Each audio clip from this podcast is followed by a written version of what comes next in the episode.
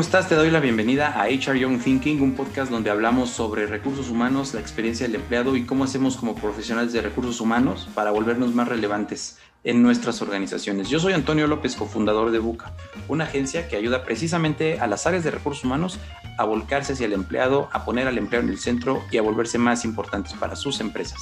El día de hoy platico con José Luis Malpica, José Luis es un gran profesional de recursos humanos, trabaja en una firma de consultoría en recursos humanos que se encarga además de generar mucha información y mucho contenido muy valioso para entender hacia dónde va eh, el área de recursos humanos en mercados como México y Latinoamérica eh, y es un gusto poder platicar con él el día de hoy. Acompáñame, si te gusta el podcast, no te olvides de suscribirte en cualquier plataforma en donde lo estés escuchando, de dejarnos un comentario, mandarnos un correo y seguirnos en nuestras redes sociales. Bienvenido y bienvenida a HR Young Thinking.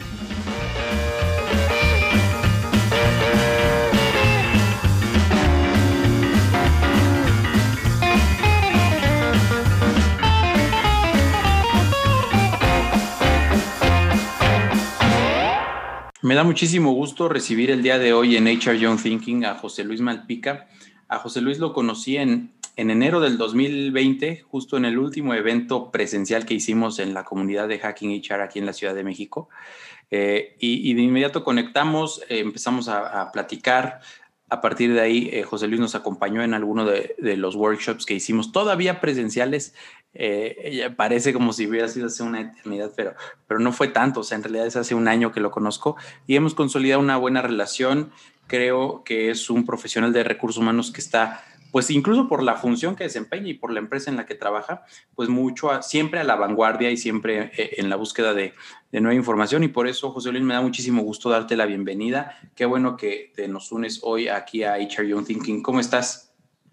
Hola, ¿qué tal, Antonio? Pues muy bien y muchísimas gracias por, por la invitación. Este, y, como comentabas justo hace ratito, me estaba acordando desde cuándo nos conocemos y yo también había pensado que era desde antes, ¿no? Pero la verdad es que con toda esta pandemia y demás, las cosas se han acelerado muchísimo y este, y como dices, pues al final me, me da gusto poder estar acá coincidiendo con gente con la que este, compartimos muchos temas, ¿no? Temas de interés común y que a, mí me ayuda muchísimo también para, para un aprendizaje propio. Entonces, muchas gracias por la invitación.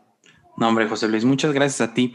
Eh, la verdad es que me llamó mucho la atención, digo, desde, desde entonces y, a raíz de seguirte y estar en contacto en LinkedIn principalmente, eh, platicar sobre tu función, sobre lo que haces, me llamó mucho la atención, pero para serte bien honesto, me gustó mucho algo de lo que yo eh, padezco mucho como profesional de recursos humanos, como gente que está interesada en el desarrollo de, los modelos de employee experience en las empresas y, de, y en la generación del contenido al respecto. Es que encuentro mucho contenido, mucho contenido en inglés, mucho contenido eh, de empresas, de lo que están haciendo empresas en Estados Unidos y en Europa.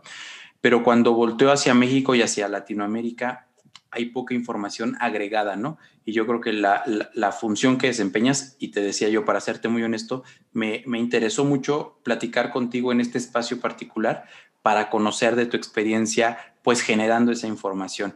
Platícanos un poquito qué es lo que estás haciendo actualmente y el desafío que te lanzo de inmediato es que nos resumas como en unos tres o cinco minutos cómo has llegado hasta acá, cuál ha sido tu trayectoria desde las áreas de, recursos humanos y ahora eh, platicaremos más adelante eh, enfocándote en justo en obtener información de las áreas de recursos humanos. Platícanos, José Luis. Sí, perfecto. Te cuento y, fíjate que es una historia un poco atípica, rara, ¿no? Porque yo estudié administración de sistemas en el TEC.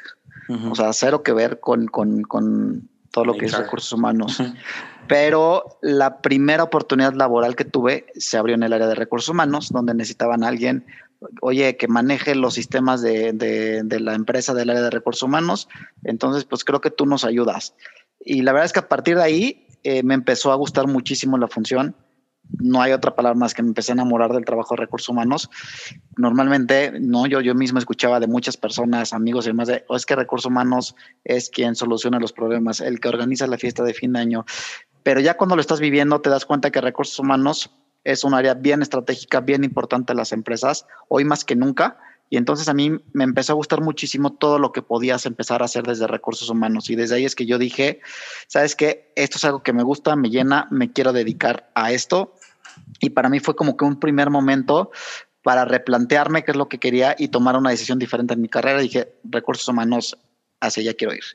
Y a partir de ahí, pues ya me empecé a, a relacionar con, con, diferentes empresas en temas de recursos humanos y empecé mi carrera profesional en la empresa en la que estoy hace casi nueve años. Yo tengo más de 10, 12 años de experiencia en recursos humanos, pero puntualmente en la empresa en la que estoy, que es Willis Towers Watson, hacemos muchos estudios. O sea, estoy en una, un área de consultoría de recursos humanos donde eh, corremos encuestas de todo tipo relacionadas con talento, relacionadas con compensaciones y hacemos estudios de consultoría.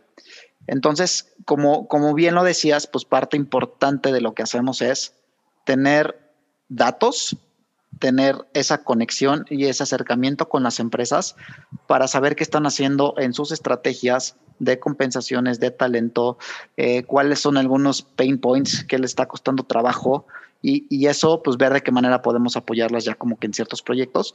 Pero pues al final de cuentas nos ayuda a entender una realidad de lo que está viviendo pues el mercado mexicano, de lo que están viviendo diferentes industrias, diferente tipo de empresas, con pues todas las necesidades a las que se van enfrentando en estos temas, ¿no? Entonces, pues resumiendo, eso es un poco lo que, lo que hago y yo puntualmente estoy a cargo de ciertas industrias, ciertos negocios, tecnología, fintechs, este, empresas digitales, medios, manufactura. Entonces, bueno, la verdad es que es una diversidad bastante interesante que me permite conocer bastante, pues un entorno muy general lo, lo que hay en el mercado, ¿no? Sí, y a ver, es un entorno eh, eh, que es muy interesante, pero yo creo que eh, son industrias que, el día de hoy están como marcando la pauta, pues no solo en la industria o en la función de people, sino en el mundo de los negocios. Es decir, aquellas empresas que no están incorporando tecnología, aquellas empresas que no están migrando sus modelos de negocio hacia una transformación digital, pues no, pues están quedando completamente rezagadas. Las, las, empresas de tecnología van mucho a la vanguardia, no solo en sus modelos de negocio, sino también en sus modelos de gestión de talento. Y no se diga de los fintech, ¿no? De las fintech que, que tienen todavía en Latinoamérica y particularmente en México, pues esta cultura y este mindset de startup y que apenas están, y, no, no que apenas, y que están implementando de origen, pues modelos muy interesantes de gestión de talento. Quisiera, si, si, si nos puedes compartir a, a, manera general dos cosas. ¿Qué tendencias identificas en tu experiencia en estas industrias con los clientes que has, que has eh, tenido oportunidad de colaborar? Y me gustaría también adentrarme en cuáles son como los desafíos que también estás eh, identificando en estas industrias, en, particularmente en el momento que vivimos, un momento de transformación del trabajo, del mundo del trabajo y pues de la función de people.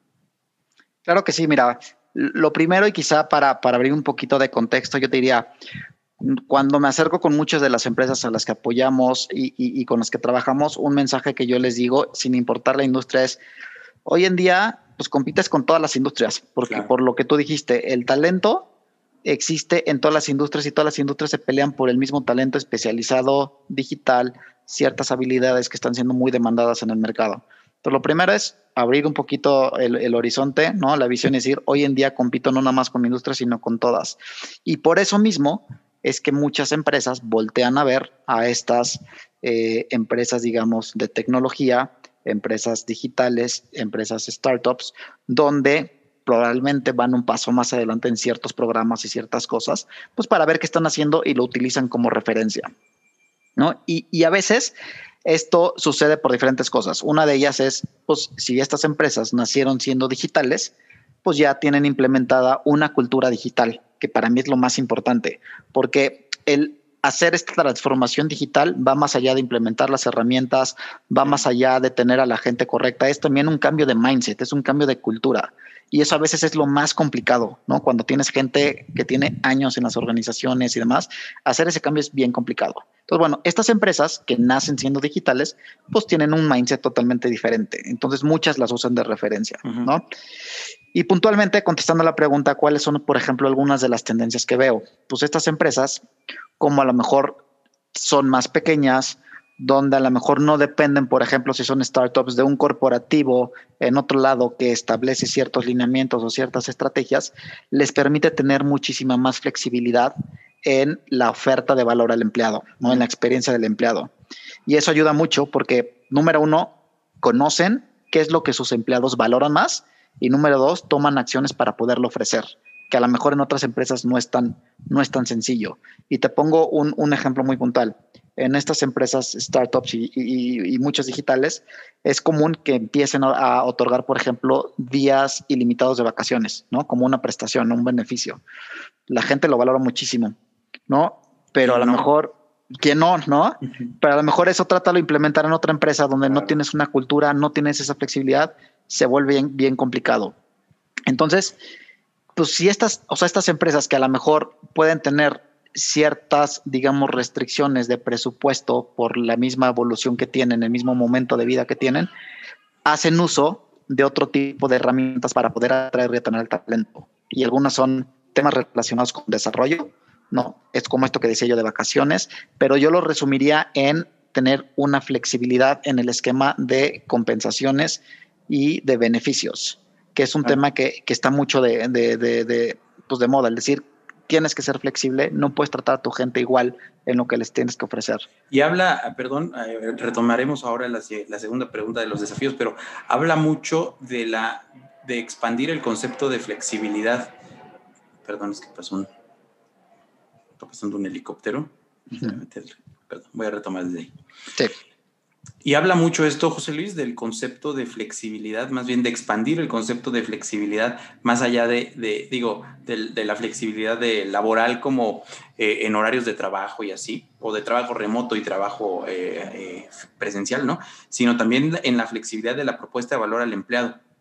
Y fíjate, este, me gustaría, digo, y espero que no se expanda mucho este tema, pero que me, me apasiona mucho, ¿no? Pero todo lo que tendría que cambiar o todo lo que tendrá que cambiar en recursos humanos a partir de esta flexibilidad en la propuesta de valor al empleado, ¿no? Desde cómo diseñas el trabajo, cómo diseñas pues los puestos de trabajo, por supuesto pasando por el cuánto tienen que, colaborar de manera asíncrona, de manera síncrona, de manera distribuida, eh, de manera remota o híbrida, pero también pasa por cómo customizas la propuesta de valor al empleado eh, y ello pues lo que implica como desafío presupuestario, como desafío de retención de talento. Normalmente o históricamente hay muchas prestaciones en México que premian la permanencia en las organizaciones y que ahora una de ellas, por ejemplo, es la las vacaciones, ¿no? Eh, legalmente tienes que pasar un año para que puedas disfrutar seis días de vacaciones, sobre todo quienes se apegan a la ley federal del trabajo. Y estos esquemas pues vienen a ser muy disruptivos eh, para, para, esos esquemas tan tradicionales que seguimos viviendo. Entonces, además de los, de, los desafíos que has identificado, esta parte me parece muy interesante y te quisiera preguntar de inicio, ¿qué, qué, qué cosas crees que tengan que cambiar hacia el futuro para que las áreas de People puedan adaptarse a esta nueva coyuntura, a esta nueva realidad? Sí, mira, yo creo que lo primero, lo primero es conocer qué es lo que la gente valora. O sea, si al final estás buscando dar ese, ese paso hacia la flexibilidad, necesitas identificar qué es lo que valora y no atarlo ni siquiera a un tema como que a veces pasa mucho, un tema de generaciones, ¿no? Y lo escucho es, oh, es que los millennials prefieren esto. Pues no se trata un tema de, de generaciones, son momentos de vida, ¿no? Y a lo mejor, por ejemplo, yo todavía soy millennial, ¿no? Pero a lo mejor si yo estoy casado este, mi momento de vida es diferente al de un compañero que es totalmente este, soltero y que no tiene hijos, por ejemplo. Entonces tienes que entender que, cuál es tu población a, través, por ejemplo, de analíticos, demográficos y demás, qué es lo que quieren, qué es lo que valoran y a partir de ahí poder tomar estas decisiones. A veces muchas de estas decisiones, si bien tienen costos que van relacionados y hay que hacer análisis, algunas no, ni siquiera tienen un costo adicional. Hay, hay, hay muchas soluciones que pueden ser no necesariamente monetarias y que pueden generar un valor agregado en estas estrategias de experiencia del empleado. ¿No? Y déjame te pongo un par de ejemplos que me vienen a la cabeza. El primero es, y, lo voy a atar con, unos resultados de una encuesta, un estudio que acabamos de hacer. Fíjate que nosotros por ahí les preguntamos a las empresas, oye, ¿cuáles son como que los principales drivers o factores que eh, los empleados valoran para o que crees que, que, es importante para atraer y retener al talento? Si hago esa pregunta de manera general, el sueldo siempre está en primero, segundo lugar, es decir, sigue siendo los más importantes. Si volteo con unas empresas, por ejemplo, como startups, fintechs y demás, el sueldo aparece en quinto, cuarto, sexto lugar. ¿Por qué? Porque son otro tipo de empresas y lo que valoran son temas como desarrollo, ¿no? Temas de que yo tengo un trabajo eh, pues, retador, que sienta que estoy contribuyendo más allá de, un bien más grande, ¿no? Entonces son temas que van cambiando con, eh, con el tipo de empresas y las, las organizaciones podrían volver a ver, oye, si esto es lo que valoran, si estos son los factores que hacen que atraiga o retenga a la gente, ¿qué puedo ofrecer ante eso? Y, por ejemplo, te, iba a, para puntualizar, te iba a comentar, un ejemplo es, eh, yo sé de, organizaciones, por ejemplo, que dicen, oye, a ver, sí tengo programas de capacitación, pero aparte tengo un presupuesto definido y va a ser personal. Es decir, tú, Antonio, tienes este presupuesto para capacitarte en lo que quieras. Tú sabes en qué lo utilizas, no te lo voy a cuestionar. Aparte, tendré mis otros programas, pero quiero que tú desarrolles ese mindset de crecimiento, de constante aprendizaje y demás. Por lo tanto, te, asigna un budget de, aprendizaje. Entonces digo, eso obviamente hay costos relacionados, pero son cosas interesantes que no necesariamente van ligadas con un sueldo, con un bono, ¿no? Y eso me parece súper, súper interesante. Sí, como flexibilizar la estrategia de rewards. así es, así es. Perdón, y, y, y aunado a esto, o más bien para complementarlo, me interesó mucho esto, o sea, la importancia de conocer realmente a tu población. Acabas de dar un punto clave, ¿no? O sea, haces la misma pregunta en dos segmentos eh, o en dos industrias o etapas de empresa distintas y no por, o sea, no las empresas como más grandes y más burocráticas, por así decirlo, tendrían que forzosamente estar implementando estos esquemas, porque todo debería partir, como dijiste, de conocer y de entender bien qué es lo que motiva a tu personal, ¿no? Si para tu personal sigue siendo muy relevante el tema salarial, pues enfócate en diseñar una buena estrategia de, compensación. Pero si es más importante el tema del propósito y todo en una, en una empresa más, más pequeña o, en una etapa más temprana, pues entonces la flexibilidad va hacia, hacia otros rubros, ¿no? Y se, se expande mucho. Entonces, me encanta, me encanta esto que acabas de, de comentar. Eh, oye, José Luis, y entonces ahora sí, a partir de esto, de este panorama que nos platicas, que es súper interesante y que tienes eh, pues información de primera mano, ¿cuáles crees que sean los principales desafíos, eh, pues en general, ¿no? O sea, que tú tengas identificados como en las organizaciones de cara hacia, pues no sé si hacia el futuro o, es algo que de hecho ya estamos viviendo pues en estos momentos. Sí, claro que sí. Mira, yo, yo te diría, uno de los principales es la escasez que hay por talento digital, porque eso es una realidad, ¿no?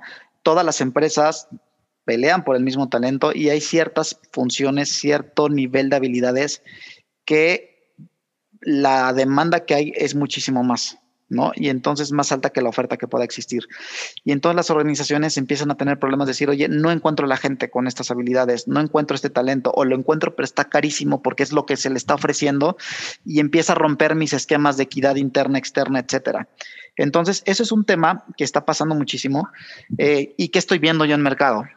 O, una cosa es, y sobre todo ahorita con, con todo lo de la pandemia y que estamos cambiando la forma en la que hacemos el trabajo, es pues tu talento ya no tiene que estar sentado ¿no? en, el mismo país, en la misma ciudad, ya puedes decirlo buscar en otros lados. Entonces sé que hay empresas, ¿no? Que a lo mejor incluso ya están contratando gente en otros países porque es donde encuentran a la gente con el talento suficiente. Y aunado a esto, eh, una, una tendencia, por ejemplo, que empiezo a ver es el empezar a migrar a pagar por puesto y pagar hacia habilidades. Entonces, ¿cómo mido habilidades específicas, cuáles son las más demandadas, cuál es el nivel de expertise que se requiere en cada habilidad y cómo genero o cómo hago que mi estrategia de, de compensación o de rewards esté enfocada a reconocer habilidades más allá de pagar por puesto. ¿no? Todavía es, es, es algo que empieza, ¿no? Incluso hay, hay, hay, es súper nuevo. Hay incluso herramientas, por ejemplo, nosotros tenemos una, ¿no? Que funciona con inteligencia artificial y te ayuda a todo esto.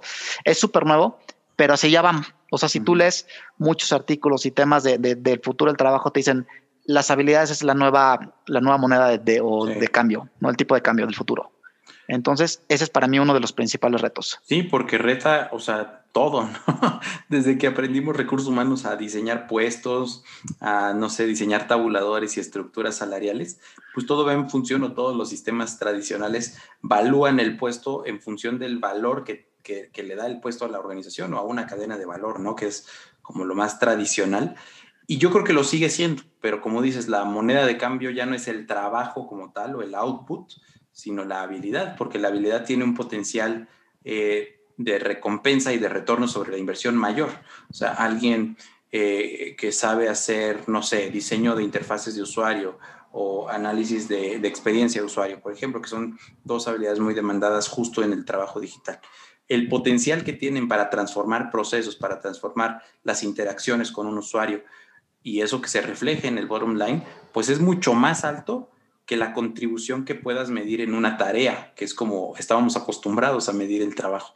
Y eso, pues sí, claro que representa un desafío. Y yo pensé que todavía no estamos allá, pero me, me, doy cuenta con lo que comentas, que pues ya está, está en la antesala, ya estamos a, a nada, sino es que ya están muchas organizaciones integrándose a ese mundo y que quienes llevan la delantera, pues son aquellas organizaciones que fueron diseñadas ya en un mundo que, que reconoce ese tipo de, de habilidades, ¿no? ¿No lo crees? No, sí, y, tocaste un punto bien interesante porque decías, a ver, estamos acostumbrados a medir las tareas, a diseñar procesos o programas analizando las tareas. Pero si analizamos en el, punto en el que estamos, donde cada vez hay más automatización, donde la transformación digital se está acelerando muchísimo, pues las tareas son precisamente las más sencillas, las más rutinarias, las más repetitivas, las que se empiezan a automatizar. Entonces, ¿qué pasa? que también empieza a haber un cambio en los puestos de trabajo. Tareas que antes hacían, hoy en día ya no es necesario que tú las hagas porque hay un software que las haga por ti. Pero entonces, si tienes ciertas habilidades que son más especializadas y pueden ser técnicas como estas que estamos platicando, o incluso pueden ser habilidades comúnmente, aunque no me encanta el término llamadas soft skills, ¿no? Donde aporten un mayor valor. Entonces, sí vamos a caer en, este proceso donde, a ver, vamos a reinventar puestos, vamos a replantear los puestos y ver cuáles son las tareas que sí le van a dar un mayor valor agregado al negocio y este, a los clientes y enfoquémonos en eso, ¿no? Entonces, también por eso es que, va esta tendencia hacia las habilidades. Sí, genial. Eh, y coincido en que, en que la tendencia va hacia las habilidades pero sí asusta desde la perspectiva de recursos humanos de, a pie, pues, o sea, del que está ahorita, eh, ya sabes, procesando nóminas, diseñando organizaciones, eh, atrayendo talento, o sea, los procesos de atracción de talento, cómo tendrían que cambiar. Entonces, quisiera, eh, no para terminar, pero, pero casi, plantearme como, como esa, esa película, o sea, cómo, si acaso, uno, dos o tres ejemplos de funciones, que se van a transformar a consecuencia de lo que me estás planteando. Si quieres, empiezo yo. O sea, el proceso de atracción de talento tendría que ponderar de manera mucho más fuerte las habilidades que se tienen el día de hoy que la experiencia. Fíjate que yo tengo un, cuñado, un cuñado mío, de hecho es mi, mi único cuñado, que acaba de ingresar a una empresa importante como diseñador UX y que tal vez él obtuvo esa habilidad o ese set de herramientas y de conocimiento únicamente a partir de una certificación que hizo en UX. En su vida había conocido de UX, le gustó, se certificó y creo que es muy bueno en lo que hace, pero si tú lo evaluaras a la luz de, o sea, si tú evaluaras a esa misma persona eh, hace 10 años, no lo contratas porque no tenía tal vez un título universitario, porque tenía poca experiencia, porque no duraba mucho en los puestos de trabajo pero la habilidad que el día de hoy tiene y tiene certificada y tiene validada es lo que le hizo como hacerse de un espacio en esa industria. Y, nada, pues como bien dices también, hay una escasez de talento digital y es relativamente sencillo, al grado de que ya teniendo puesto eh, empleo formal y fijo, pues lo siguen buscando de otros lugares, ¿no? Entonces me queda claro que, que la atracción de talento es un proceso que se va a transformar por completo y que tendría que pensar en eso. ¿Tú qué otras eh, eh, cosas identificas en este sentido? Pues dentro de la misma función de recursos humanos, evidentemente está cobrando mucho este, eh, importancia y hay mucho foco en lo que son pues, todo lo, lo de analíticos, ¿no? Donde oye, si voy a, tomar decisiones, pues que tenga toda la información suficiente que me ayude a tomar mejores decisiones.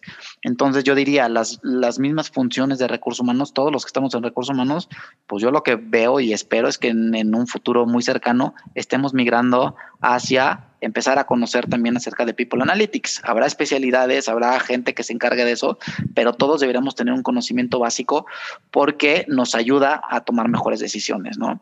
Y, es un ejemplo de cómo, de lo que yo decía, cómo están reinventando, cómo están cambiando las posiciones.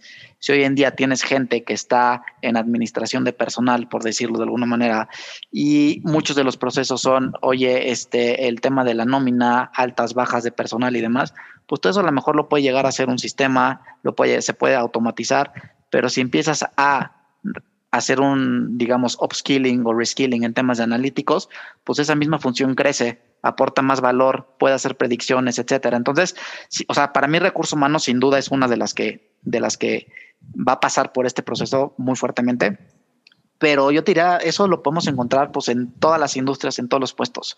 Este, eh, por ejemplo, posiciones como que estén dedicadas a el servicio al cliente. A lo mejor hoy en día, pues lo más común es, oye, puedes trabajar en un call center, haces llamadas, o puede ser un, un servicio al cliente presencial. Pero si atrás de eso tienes gente que sepa utilizar ciertos software, ciertas herramientas de analíticos de datos y demás que te pueda decir, oye, mira, este cliente que vas a atender tiene estas preferencias o el historial es que tuvo tantos incidentes, etcétera. Entonces tú llegas mejor preparado a ofrecer un mejor servicio al cliente, lo cual eleva el nivel de servicio que estás dando. Entonces realmente es algo que va a pasar en todos los puestos, en todas las industrias. Este, no hay, no hay ninguna que se salve, ¿no? Por eso es que es muy común escuchar el, oye, este, pues los puestos van a cambiar y van a desaparecer. Yo creo que pues sí van a, desaparecer como los conocemos hoy, pero van a moverse y van a agregarse funciones que le van a agregar muchísimo valor y eso lo vamos a ver en todas, en todas las, las, las áreas funcionales ¿no? de las organizaciones. Sí, y de ahí la importancia de mantenerse siempre aprendiendo, desaprendiendo, actualizándose, justo consumiendo esta información que ustedes generan que, que te da una sensibilidad muy puntual y muy fina de lo que está pasando el día de hoy y hacia el futuro y qué bueno que lo estén eh, generando, capturando y difundiendo para, el mercado mexicano, para el mercado latinoamericano. Eh, José Luis, antes de terminar, ah, me gusta mucho preguntarle dos cosas a los invitados. El, primero es una apreciación personal, bueno, ambas son apreciaciones personales sobre el trabajo actual y el trabajo hacia el futuro. Eh, ¿Cómo te sitúas tú? Un, un, enfoque o un entorno de trabajo presencial, híbrido o 100% remoto de aquí a un año y por qué? Esa sería la primera pregunta. Yo pienso que de aquí a un año, pues probablemente va a ser mucho más enfocado al tema remoto, pero sí dando pasos hacia el modelo híbrido. Este, yo considero que eh, el, el, estar trabajando de forma remota, de forma obligada, nos hizo romper muchos paradigmas, darnos cuenta de cosas que a lo mejor pensábamos que no estábamos preparados y resultó que sí, ¿no? Pero también creo que empieza a haber algunas cosas que hoy en día nos damos cuenta, es decir, la interacción del día a día, el colaborar eh, presencialmente puede impulsar temas como la innovación, este, temas como el tomar decisiones de forma mucho más ágil. Entonces, para mí lo, lo, ideal sería pues ese modelo híbrido, donde pues incluso muchas de las organizaciones, y seguramente pues lo, lo, han escuchado, de las primeras que dijeron, oye, vamos a trabajar remotamente, hoy en día están dando pues un paso un poquito para atrás y decir, voy, empiezo a regresar a las oficinas, empiezo a buscar modelos híbridos y creo que ese es el futuro hacia donde vamos, ¿no? Padrísimo.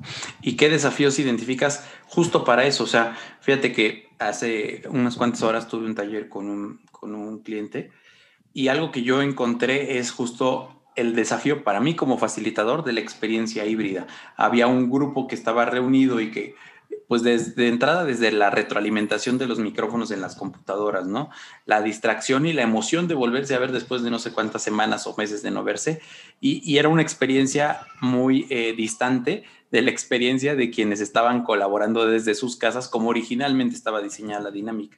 Y eso para mí me parece súper relevante de cómo mantener el engagement, pues dentro del trabajo. Eh, ¿Tú identificas algún otro desafío para las áreas de recursos humanos a fin de en primer lugar, transitar esta, este, esta, esta, curva de, pues, de incertidumbre, por así decirlo, pero después de empezar a, a evolucionar más rápido hacia el enfoque que ellos decidan. ¿Tú qué, qué retos identificas? Pues yo creo que el principal reto es justo lo que dijiste, es no sabemos cómo va a funcionar. O sea, es la primera vez que lo vamos a hacer y tenemos que empezar a, a darnos cuenta que sí está funcionando, que no. Y creo que tenemos que ser lo suficientemente ágiles para ir tomando decisiones en el camino. Decir, esto no está jalando por acá, ajustamos.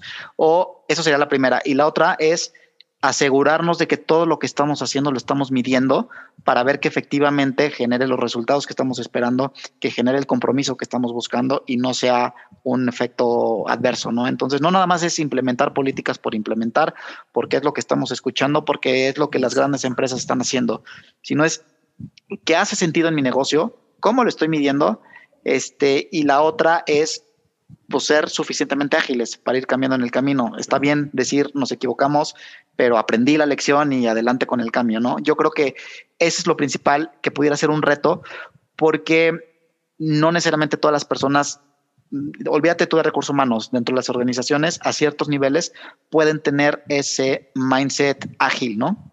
Claro, estar dispuestos a fallar rápido y experimentar. Y es algo que nosotros siempre eh, tratamos de promover mucho ese pensamiento de, pues, de agilidad y de diseño y de experimentación. Tener rituales de experimentación, rituales de innovación que te permitan pues adaptarte rápido a las circunstancias. José Luis, muchísimas gracias. Una pregunta para terminar que les hago es, imagínate que es el 13 de abril del 2031. ¿Cómo estás describiendo el día de hoy la función de recursos humanos? Cuáles son las dos o tres principales características que tiene esta función dentro de 10 años. Qué, buena pregunta, porque es una, una pregunta que normalmente no, no te haces, a ti mismo no, no, no, te cuestionas. Pero a ver, yo, yo lo que pienso es, pues recursos humanos tienen el nombre de humanos, ¿no? Entonces, creo que no debemos perder esa parte dentro de la función y yo por ahí lo platicaba hace ratito, donde a veces nos volcamos completamente a nuevas tendencias, procesos y demás, y, todo este tema de, agilidad, etcétera.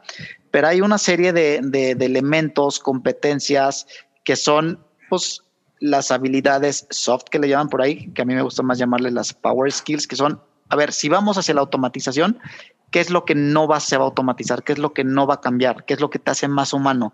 Y son temas como pues pensamiento crítico, soluciones de problemas, trabajo en equipo, etcétera.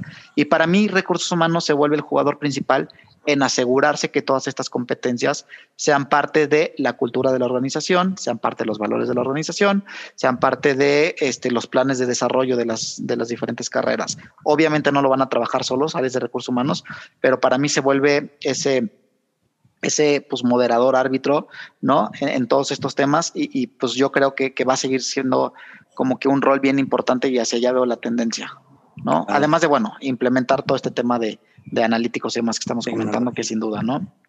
Padrísimo, José Luis. Oye, pues muchísimas gracias por participar en el, en el episodio de hoy de HR Young Thinking. En verdad te agradezco mucho que nos hayas acompañado. Eh, has dado información muy valiosa. La verdad es que resuena mucho. Han de pensar que me busco los invitados a modo, ¿no? Porque muchas de las ideas que, que, nosotros planteamos pues resuenan mucho en lo que acabas tú de, de, comentar, lo cual nos da mucho gusto. Y finalmente, pues para que la gente pueda estar en contacto contigo, ¿dónde podemos contactarte? Sí, claro que sí. Digo, me pueden buscar ahí en, en, redes sociales, en LinkedIn, José Luis Malpica. La verdad es que este, me gusta conectar con mucha gente que tiene una curiosidad, ¿no? Por aprender, por conocer todo este tipo de temas, compartir, conectar. Eh, este, me daría mucho gusto, pues, compartir con más gente. Entonces, bueno, ahí me pueden encontrar. Perfecto. Pues muchas gracias, José Luis. Eh, nos escuchamos pronto. Claro que sí, seguramente ahí estamos en contacto. Muchas gracias. Que estés muy bien y saludos a todos. Pues esta fue mi charla con José Luis Malpica, espero que te haya gustado. Si así fue, déjanos un comentario, suscríbete en cualquier plataforma en que estés escuchando este podcast y compártelo para que así pueda llegar a más gente. Creo que los temas que abordamos pueden ser importantes e interesantes para muchas personas que se dedican a esta función tan noble, tan desafiante y tan importante como es la función de People. Yo soy Antonio López, cofundador de Buca. Síguenos en nuestras redes sociales, estamos en Instagram como mundo-buca y en LinkedIn como Buca también me puedes encontrar a mí en LinkedIn, donde estaré muy contento de estar en contacto contigo. Eh, mandarnos un correo a contacto buca.mx y estar al pendiente de los siguientes episodios.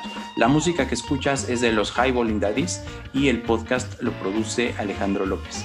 Nos vemos la próxima semana. Hasta luego.